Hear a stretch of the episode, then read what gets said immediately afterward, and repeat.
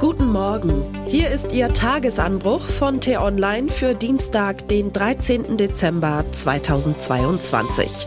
Was heute wichtig ist? Na dann, gute Nacht.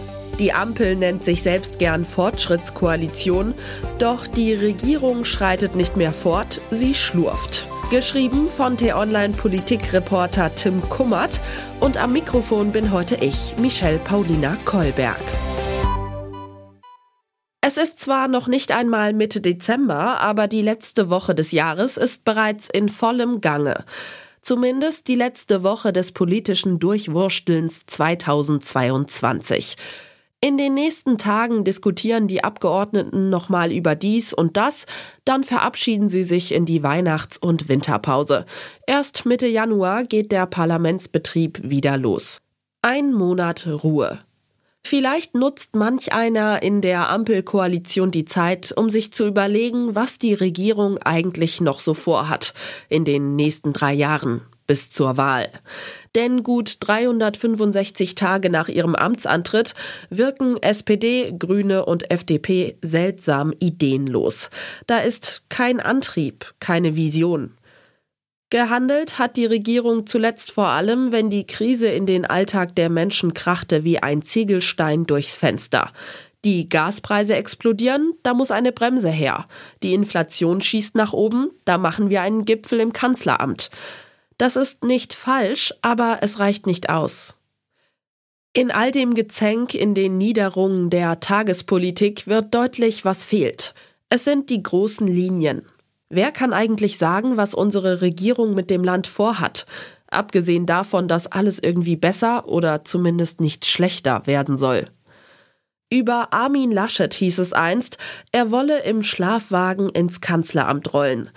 Nun wirkt es bisweilen, als wolle Olaf Scholz das Kanzleramt zum Schlafwagen umbauen. Na dann, gute Nacht. Natürlich lässt sich einwenden, dass die Niederungen der Realpolitik selten glanzvoll sind. Aber Regierungspolitik ist mehr als nur auf Krisen zu reagieren. Sie braucht eine grundsätzliche Richtung. Was haben die Koalitionspartner bei ihrem Staat nicht alles versprochen? Einen neuen politischen Stil, dass sie mehr erklären und dem Wähler auf Augenhöhe begegnen wollen. Durch das lagerübergreifende Bündnis sollte auch eine größere Breite der Gesellschaft abgebildet werden. Von all dem ist wenig zu sehen. Und so entsteht bei vielen Menschen der Eindruck, die Regierung mache fast nichts. Kennen Sie Clara Geiwitz? Wahrscheinlich nicht, obwohl sie Bundesbauministerin ist. Haben Sie schon mal etwas von Lisa Paus gehört? Sie kümmert sich ums Familienministerium. Und wissen Sie wirklich, was Cem Özdemir vorantreibt? Immerhin ist er Landwirtschaftsminister. Wenigstens einer wagte sich bis vor kurzem immer wieder vor. Robert Habeck. Natürlich inszenierte er sich und nahm für Instagram gern lange Videos mit sorgenvoller Miene auf. Aber er versuchte eben auch, seine Politik zu erklären. Inzwischen ist von Habeck kaum noch etwas zu hören. Dafür bemüht sich der Gesundheitsminister gerade mit einer großen Krankenhausreform Akzente zu setzen. Zwar kommuniziert Karl Lauterbach lieber klassisch über Pressekonferenzen als über Instagram-Videos, aber er ließ immerhin etwas Gestaltungswillen erkennen. Viele andere im Kabinett nehmen den zwar auch für sich in Anspruch, nur folgt dann wenig. Das gilt sogar für den Bundeskanzler. Obwohl er ein eher zurückhaltender Mensch ist, kommuniziert er viel. Doch bei den Wählern bleibt wenig hängen. Den wenigsten dürfte klar sein, wohin er das Land steuern will. Es gibt wenige Antworten der Regierung, aber so viele Fragen. Warum kann sie sich nicht auf eine kluge Klimapolitik einigen? Ist die Pandemie nun zu Ende oder nicht? Wo ist ein echter Vorstoß zur umfassenden Digitalisierung zu erkennen? Warum geschieht so wenig für eine moderne Landwirtschaft? Und wieso gibt es keinen überzeugenden Plan, wie die Bürger jenseits der Energie von den hohen Preisen entlastet werden können? Im Moment wirkt es so, als habe sich die selbsternannte Fortschrittskoalition in eine Schlurfregierung verwandelt. Der Kanzler und Minister sollten über den Jahreswechsel Kraft tanken. Es wäre in unser aller Sinne.